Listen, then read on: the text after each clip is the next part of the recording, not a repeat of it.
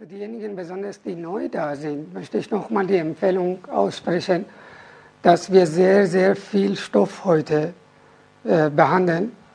Und da das Gedächtnis dazu neigt, besonders bittere Wahrheiten zu verdrängen und zu vergessen, dass er so tun will, als hätte er es nie gehört, ist es empfehlenswert, so viel wie möglich sich aufzuschreiben, um später zu Hause bei Gelegenheit einen Blick darauf zu werfen.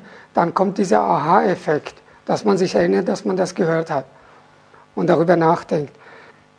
Es gibt bestimmte Sätze, die bei dem einen mehr auslösen als bei dem anderen. Und genau diese Sätze, die euch wie ein Blitz trifft, hat eine besondere, außergewöhnliche Bedeutung für euch. Diese würde ich euch besonders empfehlen aufzuschreiben. So, Die Frage heute ist, wie überwinde ich meine Vergangenheit, beziehungsweise wie verarbeite ich meine Vergangenheit? Die erste Frage, die man sich deshalb stellen sollte, ist, warum wollen wir das überhaupt? Was haben wir davon, wenn wir über unsere Vergangenheit nachdenken, wenn wir in die Kindheit zurückreisen und in die Pubertät, was wollen wir da erreichen? Es ist doch vorbei, es ist doch vergangen.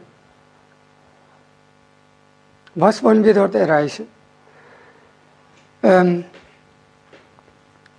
ich sehe es so, wenn jetzt etwas geschieht in deinem Leben, in deiner Lebenssituation, ist das die Frucht von dem, was in der Vergangenheit passiert ist oder du gedacht, gesagt, gefühlt oder gemacht hast. Das heißt, in deiner Vergangenheit hast du deine Gegenwart festgelegt. Und in deiner Gegenwart legst du deine Zukunft fest. Das heißt, die Struktur unseres jetzigen Lebens haben wir bereits in der Vergangenheit festgelegt. Je nachdem, was das Thema ist. Wenn das Thema oberflächlich ist, dann vor ein paar Stunden, vielleicht vor ein paar Tagen, vielleicht vor ein paar Wochen oder vielleicht vor ein paar Jahren, teilweise sogar vor ein paar Inkarnationen. Das heißt, wir müssen uns bewusst machen, die Vergangenheit ist zwar vergangen, aber deshalb ist das noch nicht vergangen. Weil etwas rein zeitlich vorbei ist, bedeutet das noch nicht, dass diese Dinge nicht mehr auf uns wirken. Das heißt, das Erste, was wir uns heute bewusst machen sollten, ist die Tatsache, dass das, was heute und jetzt noch auf uns wirkt, immer noch gegenwärtig ist. Das ist sehr wichtig. Was heute auf mich und mein Leben wirkt, ist immer noch gegenwärtig.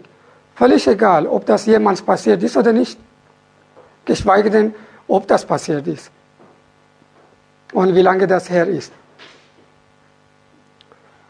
Nochmal, für uns zählt also nicht, ob etwas vor zehn Tagen oder 10.000 Jahren passiert ist. Für uns, also für heutigen Vortrag, zählt das, was uns, auf uns immer noch wirkt. Und das ist ja das eben, was aus der Vergangenheit äh, eben kommt.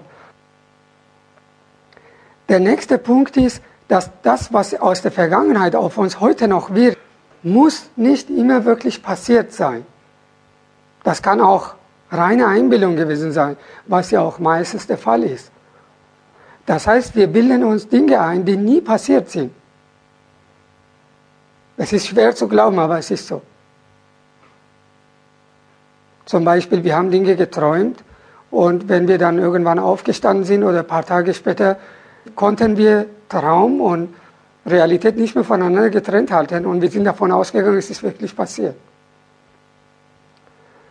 Das ist die eine Sache. Die andere Sache ist, vieles, was passiert ist, interpretieren wir uns anders.